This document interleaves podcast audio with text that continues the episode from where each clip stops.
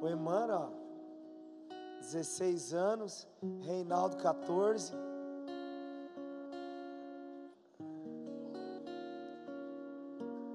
Murilo ali embaixo parece Wesley Snipes. De acordo com o cara do campeonato lá de jiu-jitsu. Só pela misericórdia. Queridos, é, duas coisas bem rápidas. Primeiro, se você é casado ou você conhece alguém que é casado e que gostaria de investir no casamento, nós temos vagas ainda para o curso do Casados para Sempre. Então, se você é casado ou conhece alguém que é casado e você gostaria, ou você, ou você quer que esse irmão, esse amigo também invista, gostaria que você procurasse o Aloísio. Cadê o Aloísio? Fica de pé rapidinho, os dois. Eles são responsáveis pelo ministério, amém, de casais aqui na igreja e especificamente também do curso do Casados para Sempre. Se você quiser investir na tua história de casal, procure esses irmãos, se inscrevam, amém? Que é uma oportunidade especial do Senhor para que vocês possam é, vivenciar um novo tempo, corrigir defeitos, ajustar dificuldades que talvez vocês estejam vivendo na vida matrimonial de vocês. Então, só procurá-los. Temos pouquíssimas vagas. É só para crente? Não, é para gente que é casada. Então, pastor, mãe, é, a ideia é, vai, vai na minha que você vai se dar bem. Mas para quem é casado, sendo casado já está apto a participar do Casados para Sempre. O resto deixa o Senhor operar, porque nós temos certeza que Ele faz o que é perfeito. Então, só convida. Se você já fez, leva essa informação àqueles que não fizeram, a amigos, a vizinhos, a colegas no trabalho. São dois, três meses? Três meses e meio?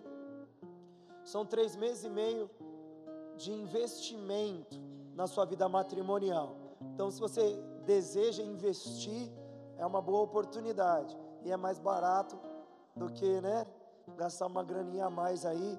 Eu posso te dar a certeza de que é muito mais frutífero para a tua história conjugal. Então, estão todos convidados, a Luiz e Dani, só conversar com eles, amém? Que eles vão inscrevê-los para estar tá se envolvendo nesse projeto perfeito do Senhor. E outra coisa, na verdade, é uma boa notícia, assim. Se vocês não sabem, a nossa igreja tem alguns ministérios esportivos, e um desses ministérios é o jiu-jitsu, né? Ministério de Jiu-Jitsu, que graças a Deus já é frutífero pelas pessoas que vêm. E hoje a gente teve uma competição aqui em Caraguá. Acho que todo mundo levou medalha, ou acho que só o Alex, né, que bateu na trave.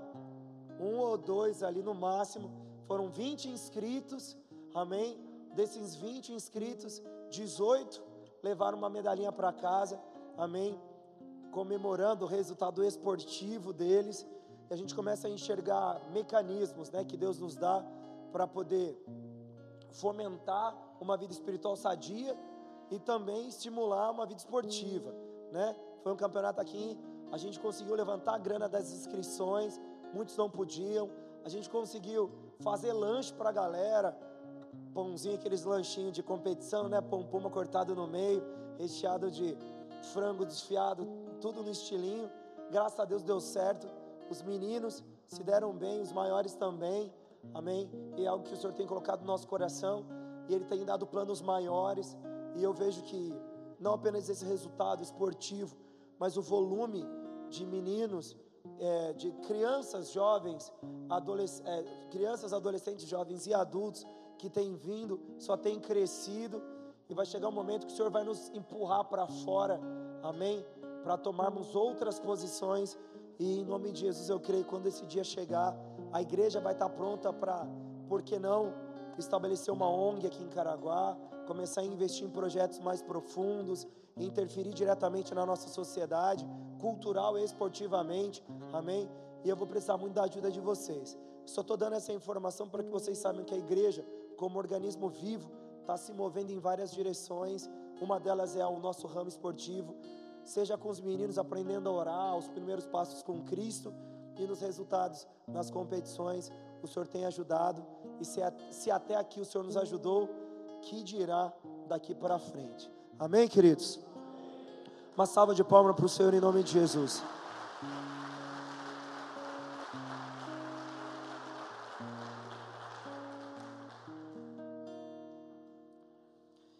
É, avisou que amanhã tem Gil já? Segunda também? Avisou? Beleza. Querido, feche seus olhos, por favor, em nome de Jesus.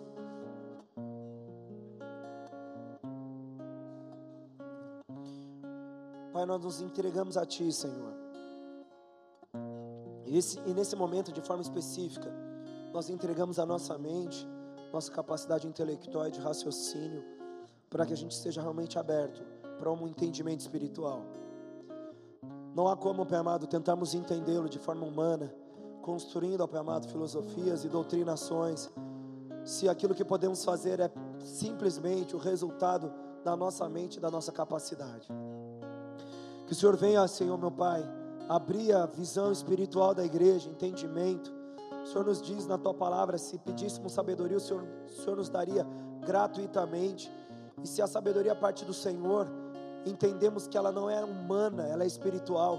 Por isso eu peço, ó Pai, que essa sabedoria seja liberada para a igreja, que cada homem e mulher aqui, Pai amado, irmão, irmã, jovem, ó Deus, indiferente à sua história, indiferente à sua capacidade intelectual, à sua experiência, o que eu peço é que o Senhor dê uma porção diferente de algo que o homem não pode favorecer, mas apenas o Senhor pode liberar.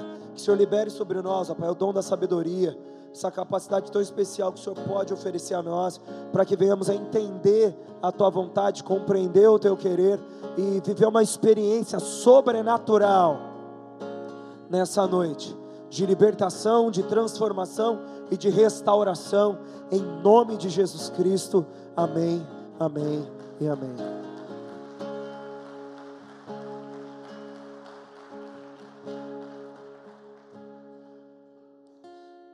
Glória a Deus, queridos, amém? Só uma pergunta, vocês estão conseguindo me entender? Tá dando? Glória a Deus. O ser humano, eu acho que uma das primeiras palavras que ele aprende, ou talvez um dos primeiros significados que ele aprende, é que ele tem direitos, primeira coisa que ele aprende, e segundo, o significado da palavra direito, ou seja, ele descobre que ele possui certas certos direitos, ou seja, acesso a algumas coisas que são inalienáveis e intransferíveis. O ser humano, ao compreender que ele tem direitos, ele começa a construir o entendimento de que ele pode fazer e exigir coisas. É um princípio simples e até natural. Ele entende isso. Quando nós somos pequenos, nós entendemos isso. Começamos a desenvolver essa habilidade. Quando começamos a saber, começamos a perceber que podemos pedir ou exigir algumas coisas, como, como um direito nosso, nós desfrutamos disso e fazemos isso com uma certa constância, ou seja, nós tentamos fazer com que os nossos direitos se tornem de fato nossos, que eles não sejam de forma alguma impedidos e que nada e nem ninguém interfira naquilo que é meu. A palavra direito perde gradualmente o seu sentido mais básico, que é acesso, e se torna propriedade. A pessoa que acredita ter direitos, ela acredita ser dona de algo, possuidora do domínio e da liberdade de acessar aquilo que ela considera de sua posse, sem que nada e nem ninguém interfira nisso.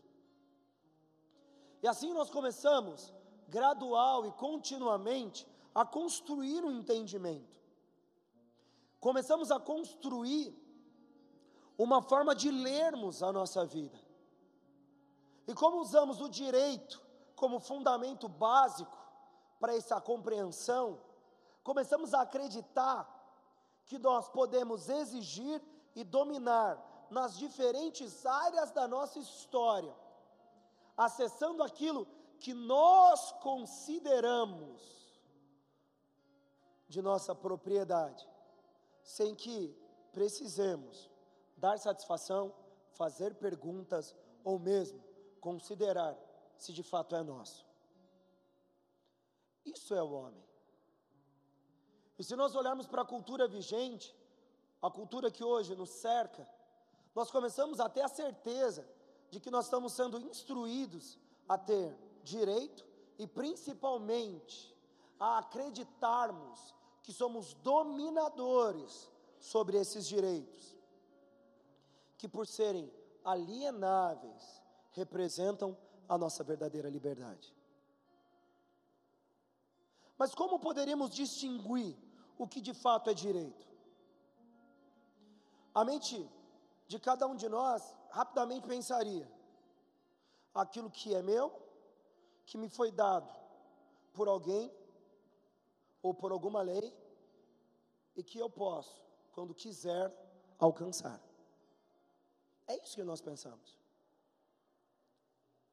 E por entendermos assim, nós temos confundido dois conceitos simples. Acreditamos que direito é aquilo que é nosso, de posse e propriedade, seja legal ou não. E temos e sentimos a liberdade de alcançarmos isso sem que nada e nem ninguém interfira. Só que esse princípio humano tem interferido na nossa consciência sobre o que é liberdade e estar liberto. Se acreditamos que somos possuidores de direitos, e nisso podemos usá-los e usufruí-los sem que ninguém nos impeça, rapidamente acreditamos que somos livres. E dentro desse princípio de liberdade, nós usamos o que a Constituição nos diz: nós temos o direito inalienável, inalienável de irmos para onde quisermos, sem que, sem que ninguém nos proíba de ir. O único caso que nos impede de ir aonde nós queremos é quando nós cometemos um delito e somos colocados dentro de uma instituição que cerceia o nosso direito de ir e vir. Ou seja, sou livre até que eu não faça nada de errado. Assim, não fazendo nada de errado, eu posso fazer o que eu quiser. Porque eu tenho o direito de ir e vir. E por acreditarmos que temos o direito de ir e vir,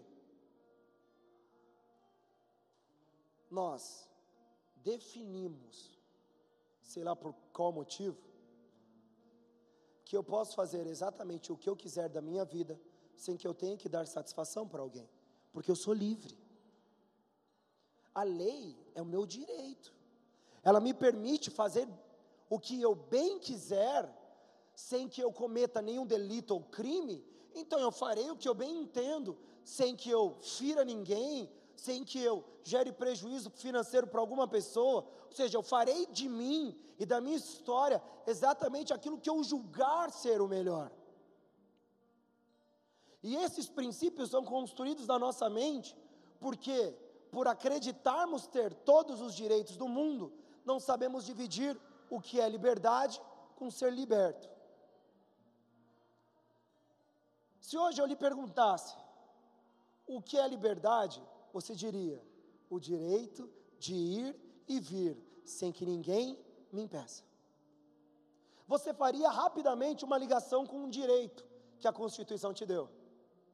Eu posso, pastor. Pelo menos dentro do Brasil, eu posso ir para onde eu quiser, eu sou livre. Mas será que a liberdade é construída apenas num princípio legal que nos diz que podemos ir para onde quisermos? Será que isso não é apenas ser liberto? Pastor, não estou entendendo onde você quer chegar. É fácil. O que te impede de ir para algum lugar?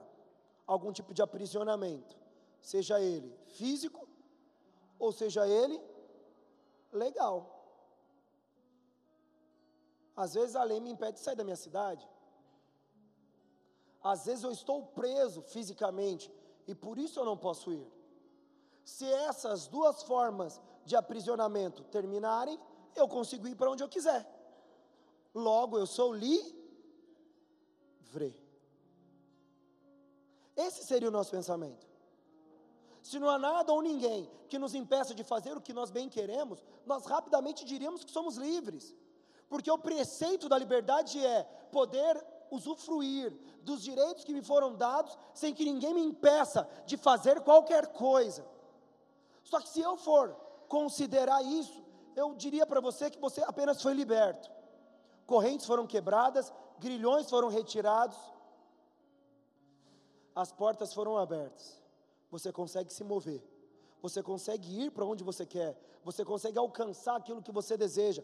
Mas eu gostaria de perguntar: será que isso de fato te torna livre? Será que você, simplesmente por possuir o direito de fazer o que bem quiser da tua vida, você pode dizer: Eu sou livre?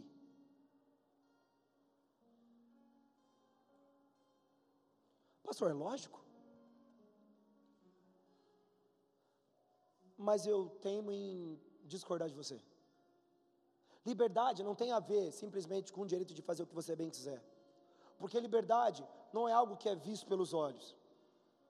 Porque eu conheço pessoas que foram cerceadas no direito e eram livres. Eu conheço pessoas que ficaram acamadas e não podiam sair da prisão, da sua incapacidade física, e ainda assim eram livres. Eu conheço pessoas que cometeram delitos, foram encarcerados numa instituição, mas assim, ainda assim, impedidos de irem para onde quiserem, que, que, onde quisessem, podiam ainda ser considerados livres. Eu conheço pessoas que não eram capazes de se comunicar por não terem a capacidade oral que nós temos, mas isso não as fazia prisioneiras dessa, dessa fragilidade. Eu conheço pessoas com diferentes tipos de impedimento físico e legal, que ainda assim, apesar de tudo, dizer que elas ainda eram prisioneiras, elas não apenas foram libertas, como elas eram livres. Porque a liberdade não é definida pelo lugar aonde eu tenho o direito de chegar. A minha liberdade é definida quando eu olho para mim e não consigo enxergar mais nenhum tipo de prisão. Mesmo que o meu corpo não me permita ir, mesmo que a minha voz não me permita falar, mesmo que a lei, por algo que eu cometi e que eu devo ser responsabilizado, diga que eu tenho que passar tantos anos numa instituição. A liberdade, ela segue um pressuposto muito mais profundo, aonde nenhum tipo de impedimento, seja ele qual for, é capaz de retirar do homem aquilo que lhe foi dado, não segundo as suas capacidades, mas por outra pessoa que se ofereceu no lugar dele para que ele fosse livre. Se você gostaria dessa liberdade, se você busca esse princípio básico de ser livre, eu gostaria que primeiro você perguntasse para si: o que tem sido essa vida que você tem vivido? Será que hoje você é um liberto ou é um livre? Será que hoje você consegue ir para onde você escolher, porque você tem dinheiro para isso, porque você tem o direito de ir e vir? E sabendo de tudo isso, eu gostaria de te perguntar: você se sente livre de fato ou ainda existem prisões, mesmo que invisíveis, que te impedem de alcançar a verdadeira liberdade. É engraçado, mas a verdade, querido, é que o ser humano, por ter vivido tanto tempo preso, tanto tempo escravo, tanto tempo limitado, ele não consegue de forma clara afirmar: eu sou livre, porque a vida inteira buscou apenas ser liberto. A vida inteira buscou apenas que as correntes que lhe impediam fossem quebradas. Mas eu pergunto para você: o que é a tua vida depois do rompimento dessas correntes? Agora que você não tem mais um cárcere, agora que você não tem mais um grilhão, agora que você não tem mais uma corrente, de fato você é livre? Ou apenas alcançou o direito de exercer o seu direito? Pastor, onde você quer chegar? Não é onde eu quero, é onde nós vamos, amém?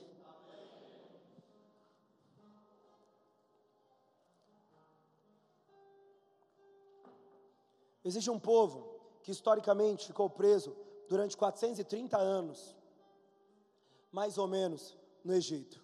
Esse foi o povo hebreu. Um povo que o Senhor construiu dentro do cativeiro. Não sei se você já notou a história dos israelitas. A história deles basicamente começa: Abraão, Isaac, Jacó. Jacó tem um filho José. José é vendido como escravo, cai no Egito. Ele vira servo do, do Potifar, vai preso, depois vira servo de Faraó, assumindo a posição de vice-governador de todo o Egito. E nessa trajetória, Deus havia dito para Abraão que ele teria, uma, ele teria filhos, ou seja, ele seria pai de uma nação incontável, seria como as estrelas dos céus, ou os grãos de areia na praia. E essa nação, predita pelo Senhor a Abraão, ela foi construída no período em que o povo hebreu estava prisioneiro no Egito. Até aquele momento, Jacó tinha doze filhos, que deles vieram as doze tribos, que se transformaram em uma nação. Ou seja, até aquele exato momento, não havia o povo de Israel, havia apenas os filhos de Jacó.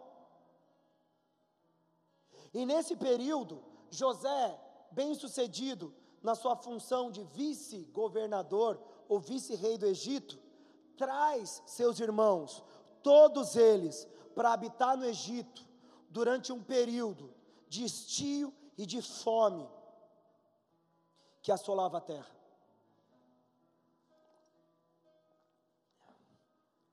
O povo israelita foi um povo que nasceu preso. Ele nasceu como escravo, impedido de exercer o seu direito de ser liberto. Se você perguntasse para um hebreu o que é ser livre, o que ele diria?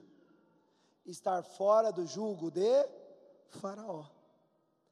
O entendimento que o povo hebreu teria da liberdade era apenas poder ir para onde eu quisesse, sem que isso me seja tirado. E de uma forma maravilhosa, o Senhor lança pragas sobre o Egito, o Senhor abre um mar e leva esse povo para o deserto. Mas ele não apenas leva esse povo para o deserto, ele leva esse povo para o deserto segundo uma promessa que estava sobre eles. Eles não apenas peregrinariam no deserto, eles chegariam a uma terra prometida. Eles tinham um lugar, eles tinham uma nação, eles se tornariam povo livre mas o grande desejo deles era apenas que as suas correntes fossem quebradas. E elas foram quebradas, amém ou não?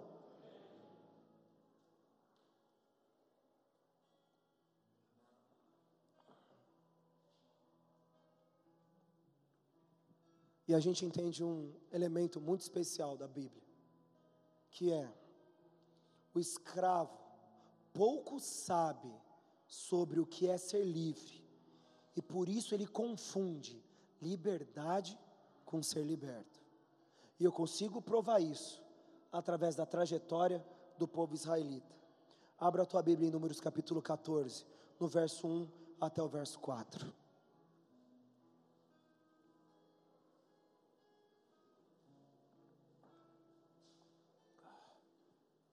Diz assim a Escritura: Então toda a congregação levantou a voz e gritou, e o povo chorou naquela noite. E todos os filhos de Israel murmuraram contra Moisés e Arão, e toda a congregação lhes disse: Antes tivéssemos morrido na terra do Egito, ou tivéssemos morrido nesse deserto. Porque nos traz o Senhor esta terra para cairmos à espada? Nossas mulheres e nossos pequeninos serão por presa. Não nos seria melhor voltarmos para o Egito? E diziam uns aos outros: Constituamos um por chefe e voltemos para o Egito.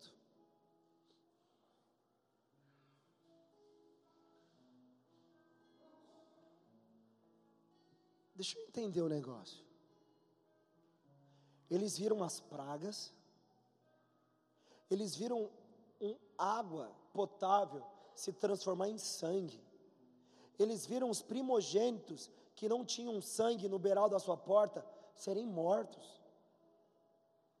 Eles viram o Senhor abrir o mar,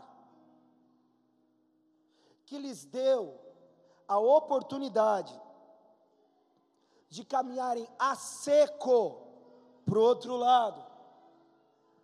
Depois de deslumbrarem tantos milagres, eles ainda consideravam voltar para o Egito.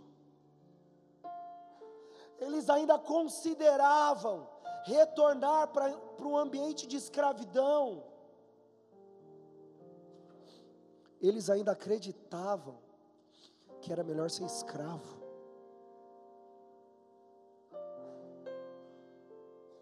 Se esses homens pensavam isso. E o engraçado que eu acho que o governante com a maior dor de cabeça da história foi Moisés. Porque o texto fala que todos murmuravam. Ele não tinha nem um 10% de aprovação se ele fosse presidente. Era 0% de aprovação. Ninguém queria saber de Moisés e nem de Arão. E ironicamente foram os homens que Deus usou para realizar talvez um dos mais impressionantes prodígios da história bíblica, abrir um mar ao meio, levantando paredões de água, sem que nenhum dos hebreus molhassem ao menos os seus pés.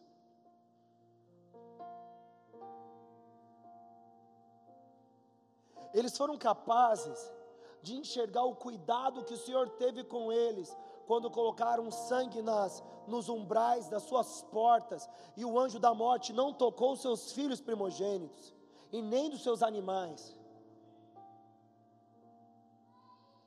Eles tiveram a experiência de saber que nenhuma daquelas pragas prosperou nas suas vidas ou os atingiu porque eles eram e estavam protegidos pelo Senhor, ou seja, Deus sempre provou estar com eles. E no dia que o Senhor os convida para a liberdade, eles reclamam, eles murmuram, eles questionam e afirmam: melhor nos era voltar para o Egito. Engraçado que depois de toda essa peregrinação, esses homens estavam no deserto e o Senhor mandava alimento para eles. O Senhor teve todo o cuidado do mundo com esses homens. Esse povo nunca foi um povo desamparado, ele sempre foi um povo que recebeu de Deus mimos que eu até posso dizer excessivos. Deus é um pai zeloso, então ele mimou o povo judeu.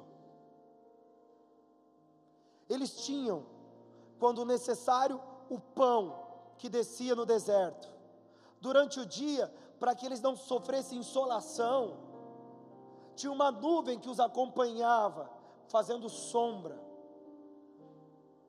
Durante a noite, por conta do frio do deserto e do risco de serem invadidos por outros povos, o Senhor colocava no seu entorno uma coluna de fogo para protegê-los. E quando eles se deparam com o cumprimento da promessa, eles descobrem que a terra prometida tinha gigantes, eles descobrem que a terra prometida, na parte da, do mar, tinham embarcações militares, eles descobrem que a terra que Deus havia dito para eles, que seria deles por direito, estava sendo habitada por povos guerreiros, gigantes, pessoas preparadas para confrontar qualquer invasão. E diante disso eles dizem: melhor nos seria voltar para o Egito do que morrer ao fio da espada. Esses homens começam a estabelecer um governo anarquista. Eles rejeitam a autoridade que o Senhor colocou sobre eles, que era Moisés e Arão, e começam a dizer: Eu quero um líder que nós escolheremos. Isso é democracia, alguns diriam. Mas dentro desse princípio, o anarquismo vai contra toda autoridade imposta. E a minha Bíblia diz que toda autoridade é estabelecida por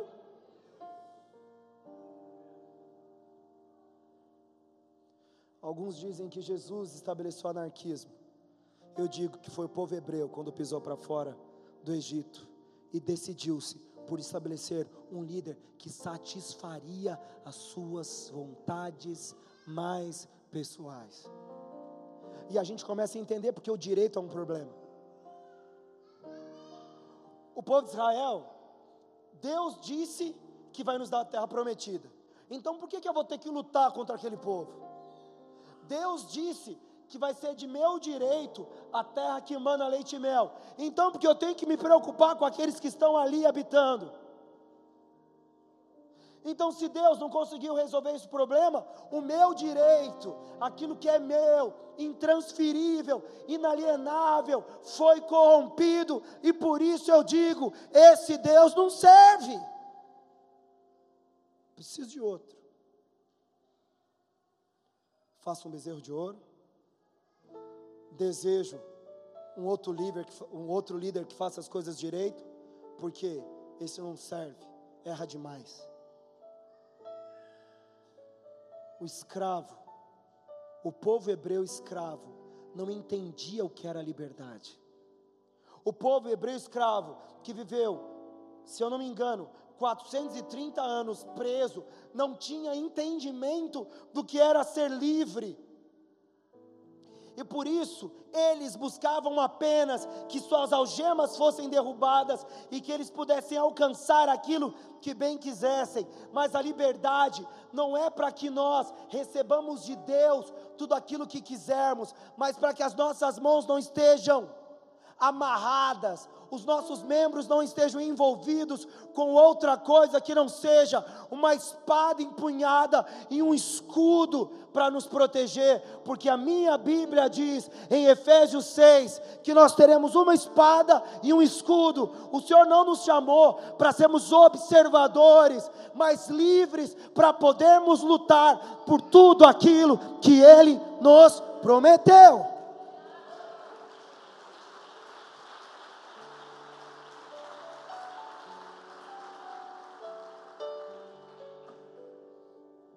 É para isso que Ele nos libertou. Não porque Ele não cumpriria a Sua promessa, mas porque Ele queria nos ver no fronte de batalha. Ele queria nos ver empunhando a espada de dois gumes, que é a palavra do Senhor, e o escudo da fé no outro braço. Como ele diz que um soldado não se embaraça com as coisas desse mundo, ele nos libertou desse mundo para que estivéssemos aptos a viver uma experiência de natureza sobrenatural, ou seja, liberdade não foi a queda dos grilhões, liberdade foi o convite que Deus nos fez para vivermos a plenitude que apenas Ele pode nos dar. Precisávamos ser libertos? Sim, mas mais do que libertos, precisávamos ser livres. E era essa informação confusa no entendimento do povo hebreu. Por como eu disse, terem vivido tantos anos algemados ao domínio de Faraó, o que eles não queriam era alguém mandando neles.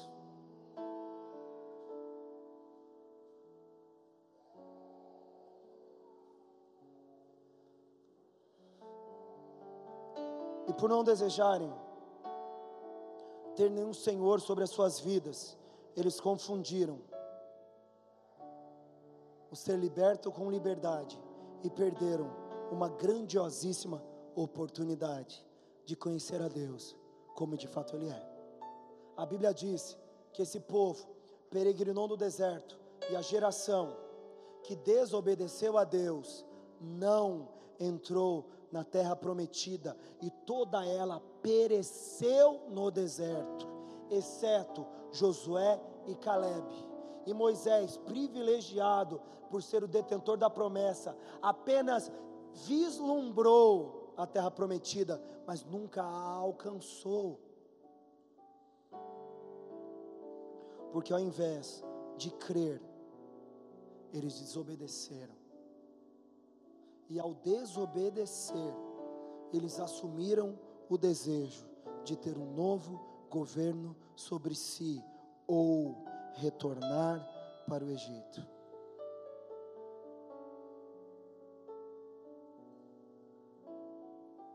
Abra a tua Bíblia em Hebreus capítulo 2, no verso 3 e 4.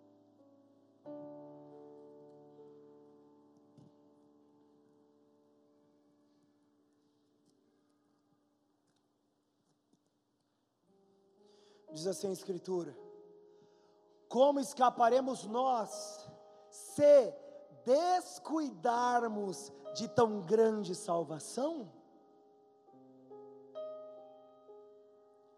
A qual, tendo sido anunciada inicialmente pelo Senhor, foi-nos depois confirmada pelos que a ouviram. Testificando Deus, juntamente com eles, por sinais e prodígios e por múltiplos milagres e dons do Espírito Santo, distribuídos segundo a sua vontade. Esse texto de Hebreus fala muito sobre o nosso tempo.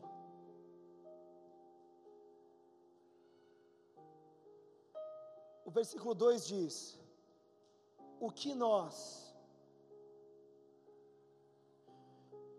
como nós escaparemos? Qual será a outra solução senão atentarmos para uma tão grande salvação?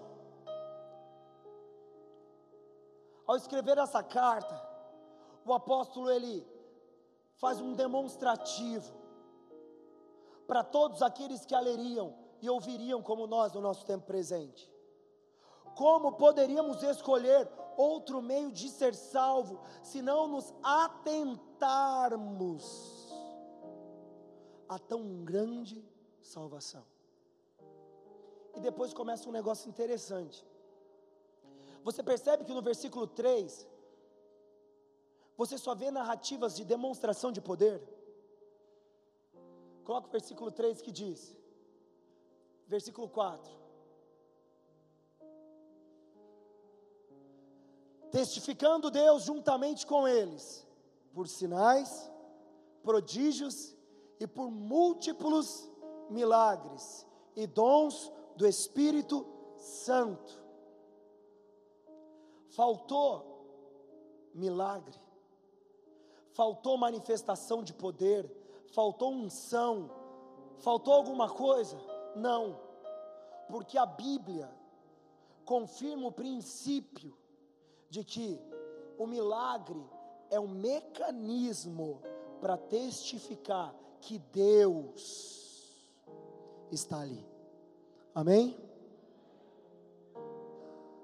E o Senhor provou para aquele povo, e tem provado para nós hoje, que Ele está conosco, por meio dos milagres, por meio dos prodígios, por meio dos dons do Espírito, múltiplos milagres para que venhamos a crer que aquilo que está sendo dito parte do trono da graça em nossa direção, ou seja, o poder de Deus testifica que Ele está conosco. Só que tem um negócio. Não é Ele que traz fé. Porque o poder de Deus quebra as correntes.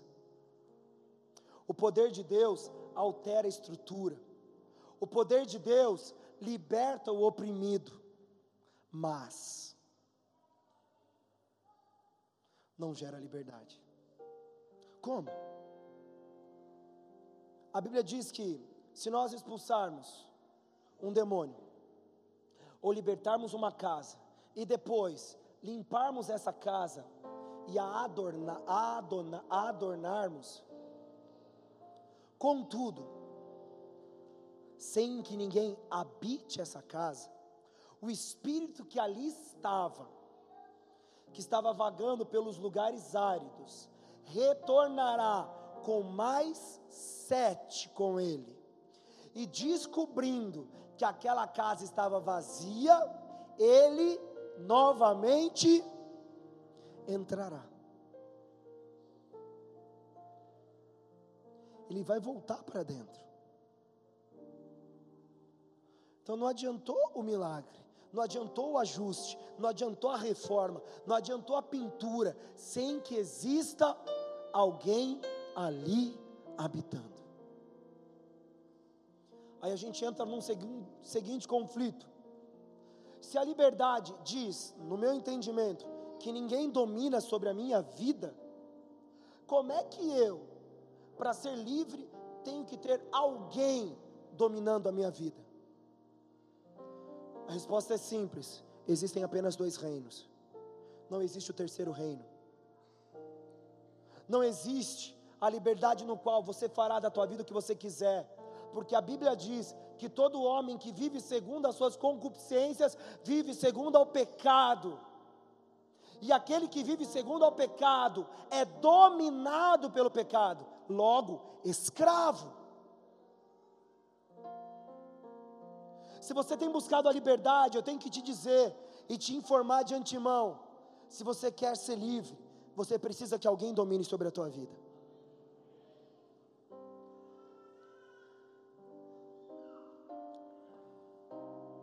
Você precisa que alguém ministre, que alguém cuide, que alguém te instrua, para que você adquira a fé necessária para a tua salvação. Romanos capítulo 10, o verso 17.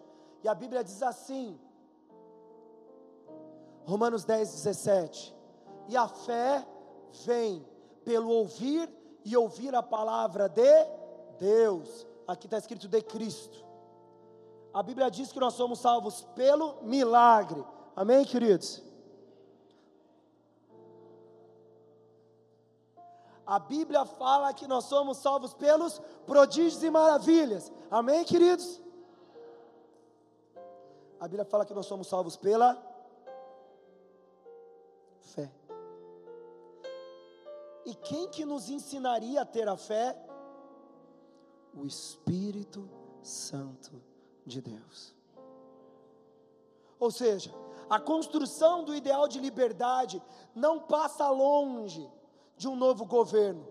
Na verdade, a liberdade na qual nós queremos construir as nossas vidas exigirá que um novo governo seja estabelecido sobre nós.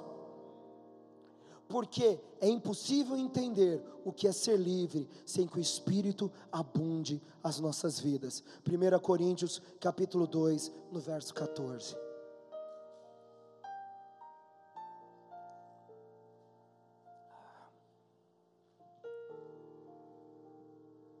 E diz assim: Ora, o homem natural não aceita as coisas do Espírito de Deus, porque para ele são loucura e não pode entendê-las, porque elas se discernem espiritual. E se eu dissesse para você que a verdadeira liberdade não tem a ver com nada daquilo que você tem procurado para ser livre? Pastor, para eu ser livre eu não posso mais sofrer? Não. Para eu ser livre, eu tenho que ser liberto da minha doença. Não. Para eu ser livre, eu tenho que ter uma gorda e rechonchuda conta bancária. Porque dinheiro me permite fazer o que eu bem quiser? Não. Para eu ser livre, pastor, eu não preciso mais vir na igreja e muito menos ficar te ouvindo. Apesar de que esse lado diz respeito a mim, eu vou ter que dizer: não. A liberdade não está anexada a um contexto natural. E aí está o nosso grande problema. Escravidão durante um longo período faz com que apenas desejemos que os grilhões sejam rompidos. Aí quebra-se os grilhões. A doença vai embora, o casamento é restaurado, a vida financeira dá uma melhorada, porque no mínimo você vai passar, parar de gastar dinheiro, porque uma das características do fruto do Espírito é domínio próprio. E hoje o problema, a culpa do problema financeiro de muita gente, não é nem o devorador, nem o migrador, nem a conta, o, os juros do cartão de crédito, é o excesso de gasto. Aí vem o Espírito Santo, corrige isso. Pronto, minha vida está perfeita, eu não tenho nada mais que me atrapalhe. O dinheiro está sobrando, meu casamento está legal, a doença foi embora, eu sou livre. Não. Se o entendimento sobre liberdade é pautado numa visão humana, me perdoe, talvez mesmo que sem doença, cheio de milagre na tua vida, você é um escravo e nem sabe disso. Porque se por afirmações bíblicas, nós entendemos que o que procede de Deus deve ser discernido espiritualmente, todas as vezes que tentamos compreender o princípio da liberdade, segundo uma visão carnal, nós apenas alcançamos a ausência de amarras e grilhões, mas não a verdadeira liberdade na qual o Senhor nos chamou.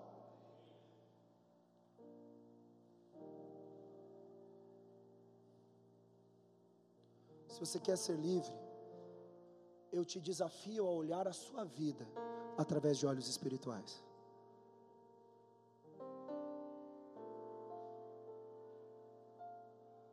Eu te desafio a enxergar o teu futuro através de olhos espirituais. Eu te desafio a olhar o seu presente através de olhos espirituais. E se eu pudesse, eu te daria um papel e te perguntaria: liste para mim todos os medos que você tem. Liste para mim todos os temores em relação ao teu futuro que você tem. Liste para mim as suas dúvidas. E se você conseguir colocar que seja apenas uma, eu te direi: ainda é escravo.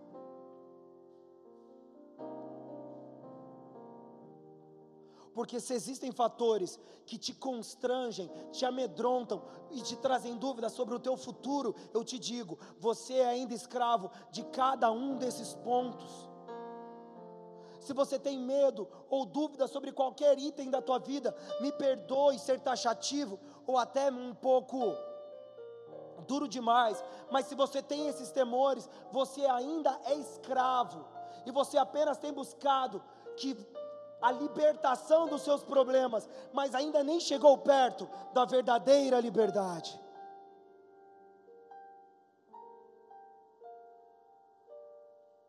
A Bíblia diz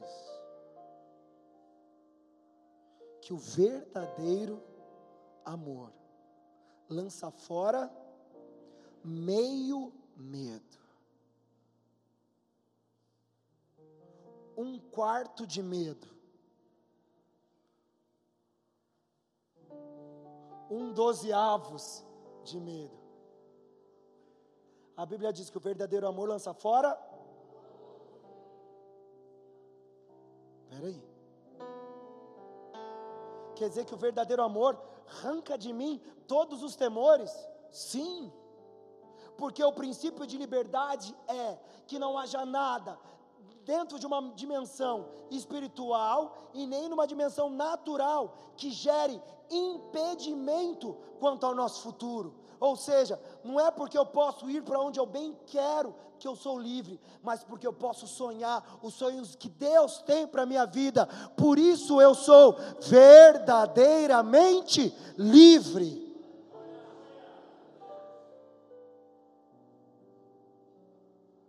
Porque está escrito: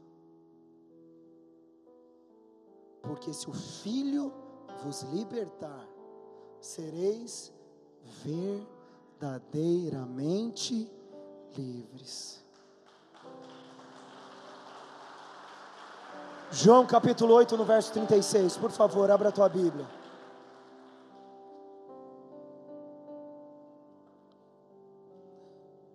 Quando a palavra verdadeiramente é empregada, 36. Nós vemos que há uma liberdade além do estar liberto. Se, pois, o Filho vos libertar, verdadeiramente sereis livres. A liberdade ultrapassa a nossa forma de enxergá-la. E diz mais sobre a vida espiritual do que sobre a vida natural.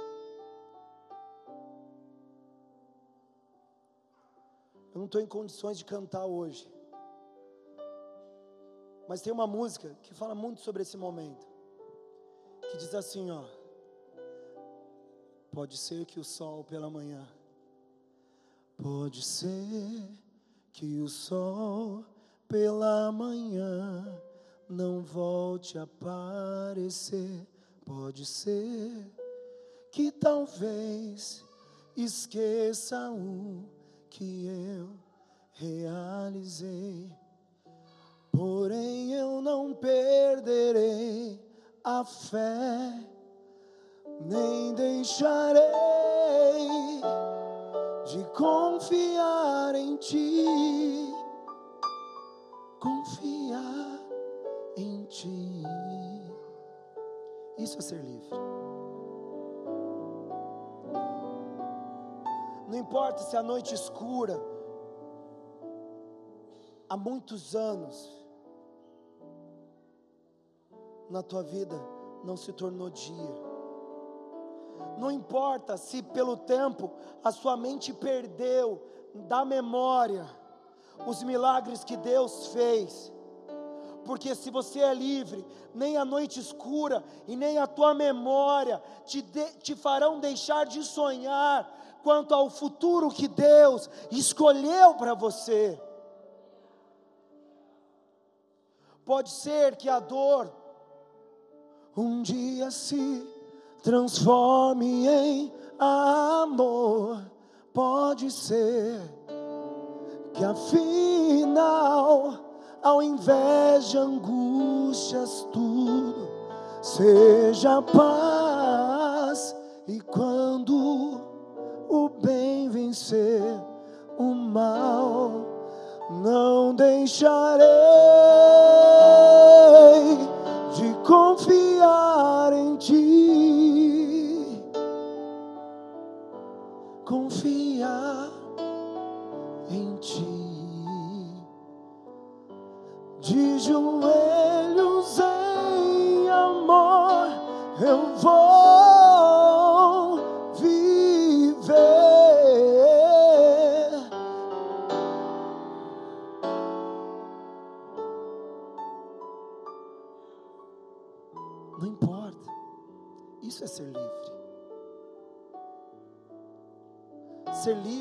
dizer: basta cada dia meu mal porque o amanhã pertence a Deus.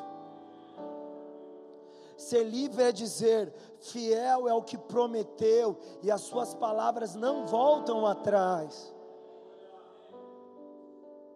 Ser livre é ter a certeza que o choro pode durar uma noite, mas a alegria sempre virá no amanhecer. A liberdade na qual o Senhor nos chamou ultrapassa o que nós podemos ver com os nossos olhos. A liberdade na qual o Senhor nos chamou não diz respeito aos corpos fragilizados com o tempo ou às dores físicas que nós temos, porque Ele diz: não temei o homem que pode matar a carne, mas temei a Deus que pode matar a carne e o espírito. Ou seja, não há nada nessa terra que possa cercear o meu direito de sonhar sobre aquilo que Deus prometeu para mim, porque Ele me deu a liberdade, segundo o seu espírito.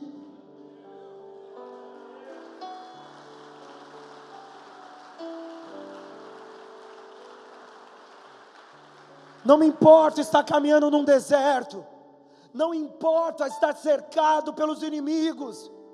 O meu sucesso não é definido pelo que meus olhos veem, porque eu fui chamado para uma liberdade que os meus olhos não são capazes de compreender.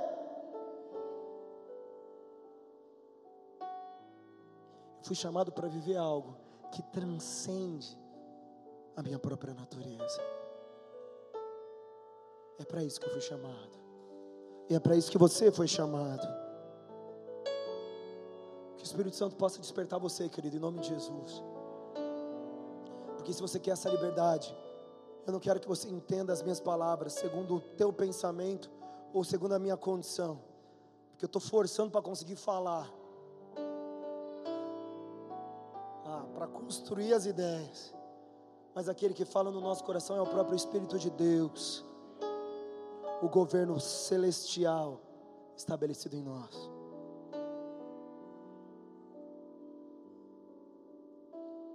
Abra a tua Bíblia agora, no mesmo capítulo João 8, mas no verso 33 e 34.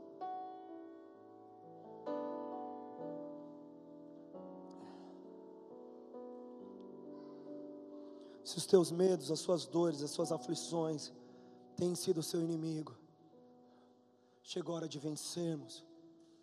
Diz assim: Responderam-lhe, responderam-lhe, responderam-lhe: Somos descendentes de Abraão e nunca fomos escravos de ninguém.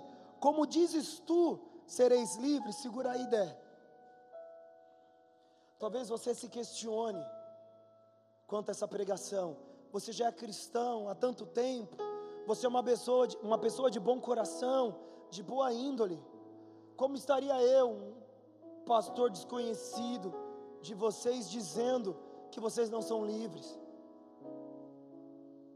Como estaria eu até afirmando que no máximo você teve é a quebra das suas correntes, mas você ainda não foi tomado da verdadeira liberdade? Jesus fala isso para aqueles que eram herdeiros da promessa, para os filhos de Abraão aqueles que tinham direito, aqueles que acreditavam ser libertos, aqueles que detinham todas as promessas do Antigo Testamento.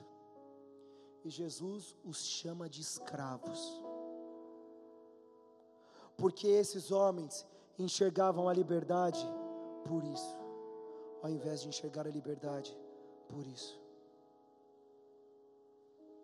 Esses homens acreditavam naquilo que lhes era de direito e por isso inalienável e intransferível. Ninguém poderia usurpar aquilo que havia sido predito, mas ainda assim Jesus os chama de escravos.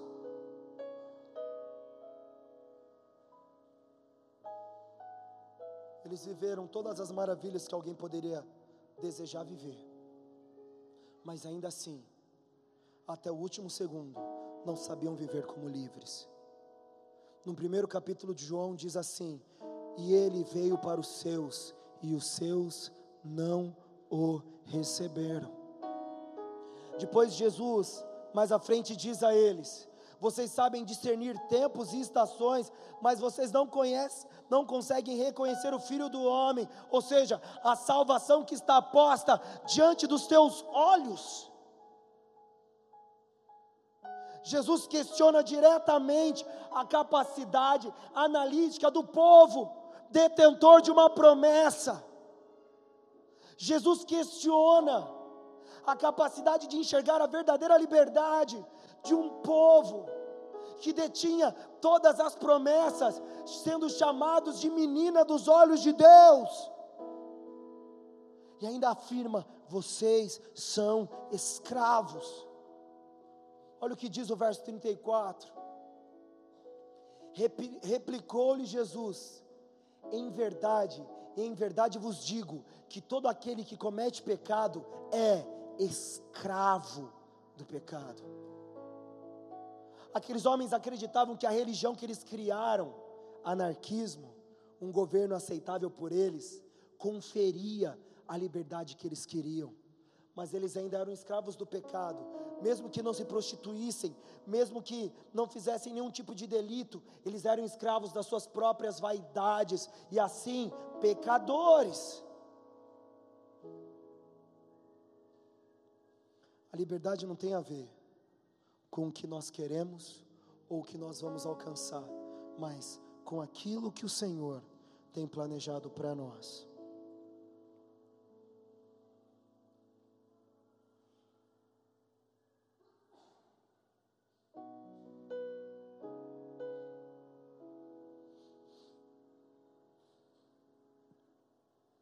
É uma escolha, é uma escolha que nós precisamos fazer, querido.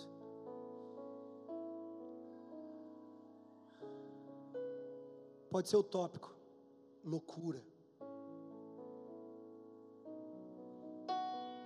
Mas é a verdade bíblica sendo apresentada. Todas as vezes que você deixa o seu medo te dominar, todas as vezes que você deixa a sua ansiedade te dominar,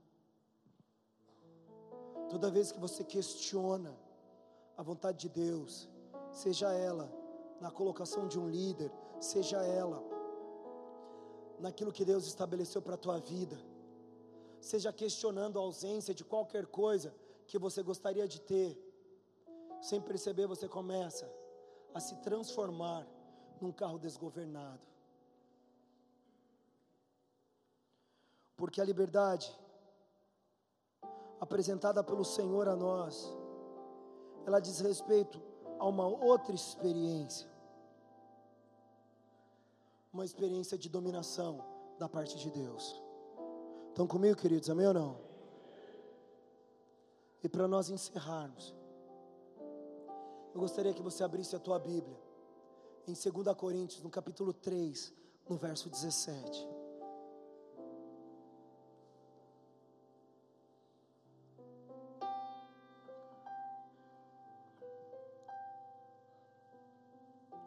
Se você quer ser livre, eu te faço um convite. Não chore por aquilo que você ainda não tem. Não tema o futuro que ainda não chegou. Mas torne essa esse texto bíblico em uma verdade da tua história. 2 Coríntios capítulo 3, no verso 17 diz assim: Ora, o Senhor é o Espírito. Ou seja, Deus e o Espírito Santo, Trindade. O Senhor é o Espírito. E onde está o Espírito do Senhor? Aí há liberdade. Talvez o que falte para você não é a solução do teu problema mas o enchimento com o Espírito Santo. Talvez o que falte para você não é a cura de uma doença, mas o enchimento com o Espírito Santo. Talvez o que, o que falte para você não é uma conta bancária um pouco melhor, mas é o Espírito Santo. Talvez o que falte para você não é uma promessa sobre o teu amanhã, mas o enchimento com o Espírito Santo porque eu, pela certeza que o Senhor me dá, se você for cheio do Espírito Santo, você vai descobrir a verdadeira liberdade pela qual o Senhor te chamou a viver.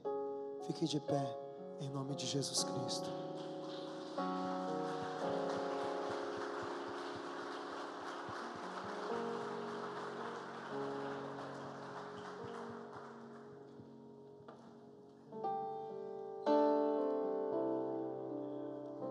Feche seus olhos, querido. Que você escancare a tua alma, para que a verdadeira liberdade possa te alcançar. Que você escancare o teu coração, para que a verdadeira liberdade possa te alcançar. Permita que o Espírito Santo lance fora de você todo medo. Permita que o Espírito Santo ampare o teu coração nos períodos de aflição. Permita que o Espírito Santo enxugue a tua lágrima. Ele é o Senhor, Ele é Deus. Ele é o consolo da nossa alma. Permita que o Espírito Santo flua na tua vida, te preencha de forma completa. Queremos a Ti, ó Espírito Santo. Queremos a Ti, ó Espírito Santo.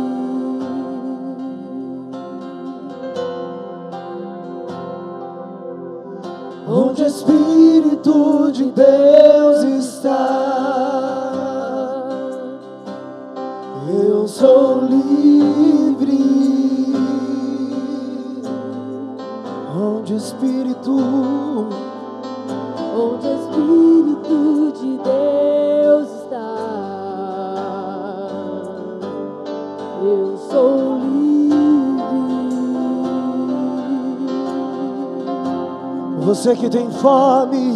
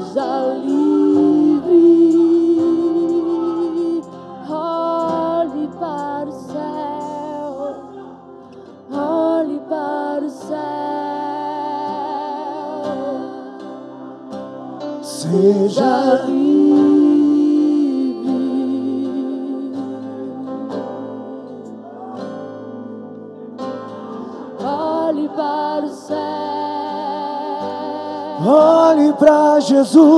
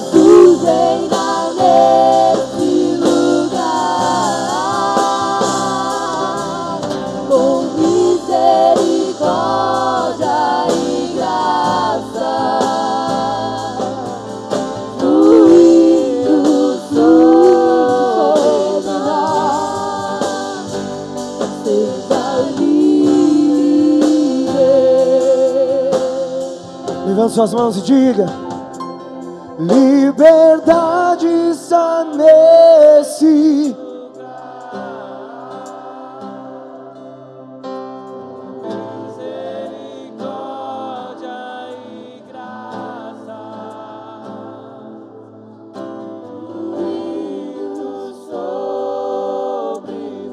Quando você diz isso, você diz que o Espírito Santo está fluindo na tua vida.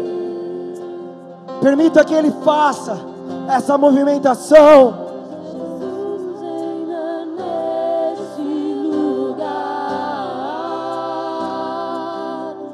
Com misericórdia.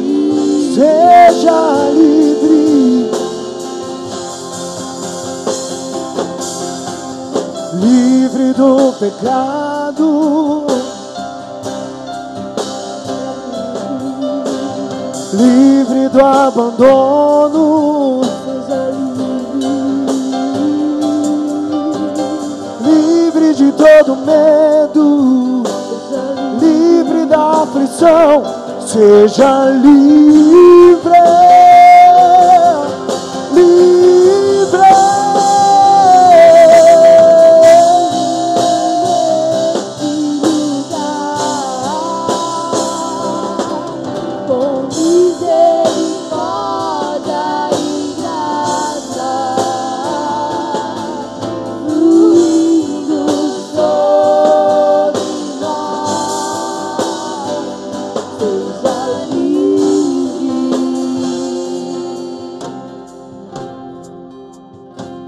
Querido, se você é um desses que tem se sentido escravo, tem se sentido prisioneiro e não tem agora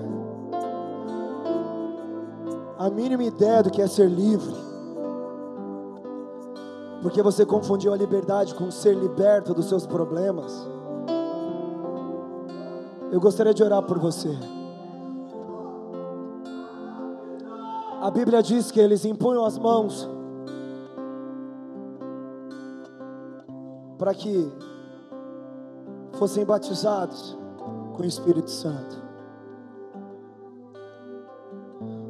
Alguns dizem que isso era apenas uma obra para os apóstolos, porque foram eles que fizeram isso.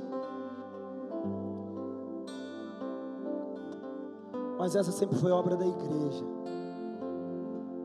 porque o Senhor escolheu a nós para esse fim. Não existe mais posição, hierarquia, apenas o corpo da igreja, escolhido por Deus para manifestar a glória do Pai, do Filho e do Espírito Santo. Se essa tem sido a tua jornada, você tem corrido atrás de soluções momentâneas, satisfação da tua fome. Você quer apenas resolver um problema específico da tua vida. Essa é uma noite para que o Senhor não resolva apenas isso, mas mude a sua história. Se você deseja isso, eu te convido a sair do teu lugar e vir à frente, porque existe um manancial de liberdade que o Senhor quer liberar sobre a tua vida. Se você deseja sair do teu lugar o mais rápido possível. Você tem lutado contra o teu vício, você tem lutado contra os teus pecados, você tem lutado contra os teus medos, você tem lutado contra as tuas aflições. A resposta para tudo isso é ser cheio do Espírito Santo. Você tem gastado tempo demais tentando vencer a sua compulsão por produtos químicos, drogas de todos os tipos. Você tem tentado com a sua força resolver o teu casamento e solucionar o seu problema. Você quer apenas que as algemas caiam, mas o Senhor tem algo maior para você. O Senhor tem mais coisas para você. O Senhor quer algo mais profundo. É o Espírito Santo que terminará essa obra.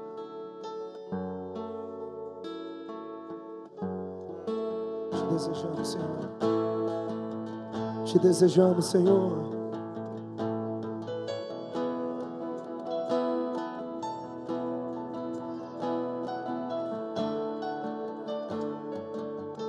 Cremos, Senhor. Cremos, Senhor.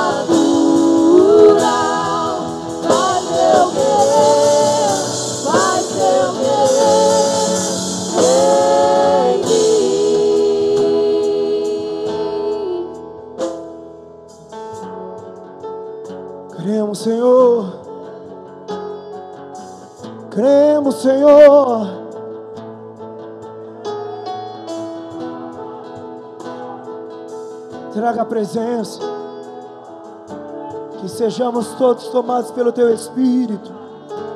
Sejamos todos tomados pelo Teu Espírito. Queremos ser dominados por Ti, Senhor. Queremos ser dominados por Ti. Queremos ser dominados pela Tua glória. Queremos ser cheios da Tua presença.